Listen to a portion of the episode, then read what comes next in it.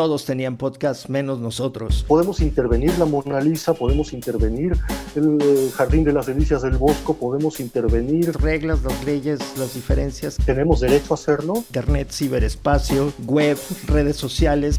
La literatura, la música, el cine, la piratería, la no piratería. Libre distribución. Multinodal sin nodos centrales. Parece Gutenberg, este invento de la modernidad occidental que es el, el derecho de autor, la propiedad intelectual. Y se va a llamar por la libre.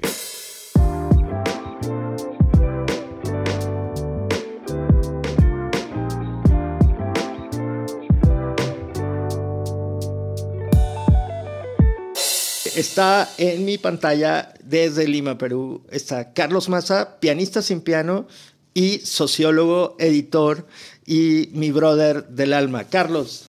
¿Cómo estás, Alex? Qué gustazo encontrarte desde allá de la Ciudad de México. Muy contento de empezar este, este proyecto. Sí, efectivamente nos estábamos quedando sin nuestro podcast. Y, y pues hay un montón de cosas que decir sobre los temas del acceso. Así que este es nuestro dedicado. Este es nuestro dedicado y este podcast se llama Por la Libre y habla del el acceso a los bienes culturales, científicos, al conocimiento de las cosas que son de todos y sobre todo las que no son de nadie y las cosas que por alguna razón se han hecho propiedad, porque de entrada la eh, Organización de las Naciones Unidas ya ha declarado que la, la propiedad intelectual no es, no es un derecho humano, es un acuerdo social que funciona para incentivar ciertos eh, temas industriales. Tienen como un producto social este, que tiene una utilidad social, una función social. La propiedad intelectual sería eso. Y es muy interesante porque los eufemismos que rodean a la propiedad intelectual desde que éste existe, que no hace mucho tiempo que existe, en realidad la propiedad intelectual tiene 300, 400 años de vida, no más, lo que tiene la imprenta, tiene de edad la propiedad intelectual, y eh, se rodea de eufemismos por todas partes porque la propiedad intelectual esconde un verdadero derecho humano, que es el derecho al acceso. El derecho al acceso a la información, el derecho al acceso a la medicina, el derecho al acceso a la cultura. Ese es un derecho humano y la propiedad intelectual juega en contra de ese derecho humano.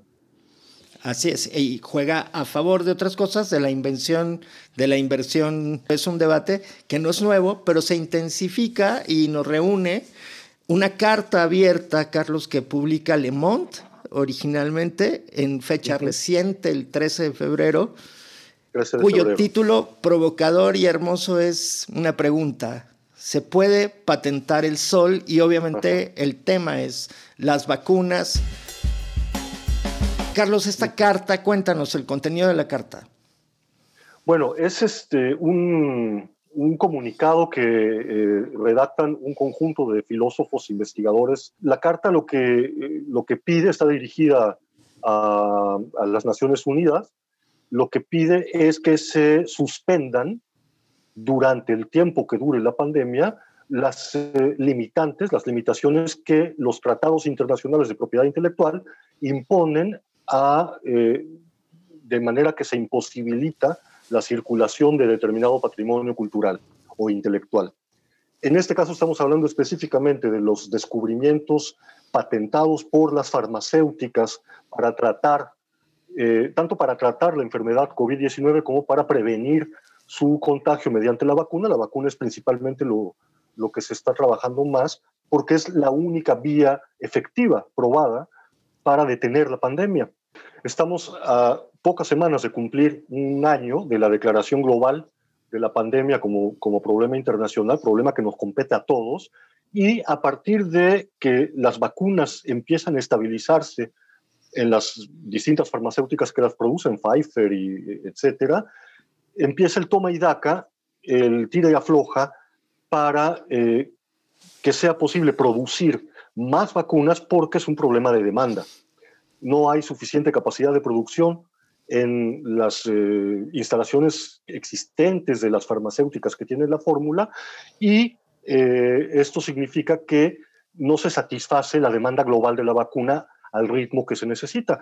Si, las, si no existiera la propiedad intelectual o los candados que el discurso de la propiedad intelectual le pone a la posibilidad de acceder a una fórmula farmacéutica, ya habríamos terminado de producir las vacunas. Eso es lo que esta carta está diciéndonos. Ya estaría producida la cantidad de vacunas que requiere los 8 mil millones de humanos que somos en el planeta.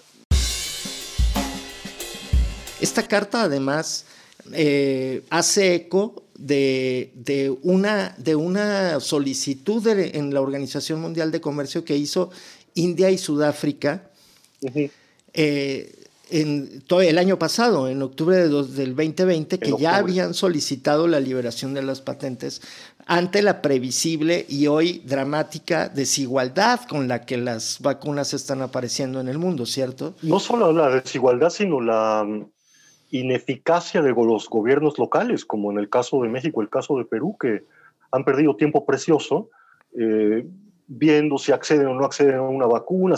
Y, además en una discusión de si las compraron, si no las compraron. O sea, al final parece que pues los, el tamaño de la cartera también es el tamaño de tu, de tu esperanza, ¿no? El problema acá es que las restricciones de propiedad intelectual que han venido aumentando al paso de los años, desde que la reina Ana eh, decretó que existía la propiedad intelectual en el siglo XVIII, en el siglo XVII, hasta nuestros días han ido aumentando. Y esto juega en contra del derecho humano a la vida en el caso de la pandemia. Si estuviéramos en un mundo en el que está primero el dominio público y después la posibilidad de monetizar a través del mercado lo que, lo que pertenece al dominio público en esencia, ya habríamos resuelto el tema de la vacuna. El derecho de autor pone barreras a todas estas cosas y, produce cosas muy chistosas. La carta dice, por ejemplo, la tengo aquí frente a mí, eh, las vacunas deberían ser consideradas bienes públicos globales y hay que adaptar las políticas públicas para maximizar la producción de productos efectivos bienes públicos globales, la vacuna. ¿Por qué? Porque impide una crisis como la que estamos viviendo. Van a venir más pandemias, es lo que estos especialistas eh, saben y es lo que dicen en la carta que publicaron en Le Monde. Van a venir más pandemias como esta. Este es como un primer aviso de lo que eh, las condiciones que nuestro propio desarrollo ha, ha provocado van a producir. Va a haber más pandemias. Y cada vez que haya una pandemia o una crisis eh, sanitaria de carácter global, vamos a tener el mismo problema, vamos a estar otra vez en la misma, en la misma bronca. Entonces, lo que piden es la suspensión temporal de las restricciones del derecho de autor. Quienes estamos del lado del acceso diríamos, eso es poco, no es suficiente pero es muy importante porque la industria farmacéutica y la industria química son las más agresivas en términos de producción, de protección de lo que ellos, ellas consideran su propiedad intelectual. Y me quedo con esto, esto que decías, con estos dos temas. El primero es, primero la propiedad propiamente no es un derecho, ¿no? y por lo tanto es aún más inadmisible que, es, que, que obstaculice o que ponga en riesgo un derecho humano que es el acceso a la salud. Exactamente, el acceso a la salud y en, una condición en la que la salud está amenazada de manera muy fuerte. Si, la salud no estuviera amenazada tan fuerte, quizá tendríamos tiempo para discutir. Pero no tenemos tiempo para discutir, estamos muriéndonos de COVID. Entonces, es eh, como imperativo el problema aquí es que todo lo que tiene que ver con la comunidad internacional y con las relaciones internacionales no puede pasar más allá de la sugerencia. Si la ONU será la ONU y será todo lo que uno quiera, pero solo puede sugerir, solo puede sugerirle a los gobiernos que compartan este, sus conocimientos, sugerirle a las farmacéuticas que compartan las fórmulas de las vacunas. Y a nivel de sugerencia, el capitalismo no entiende, el capitalismo solo entiende con leyes.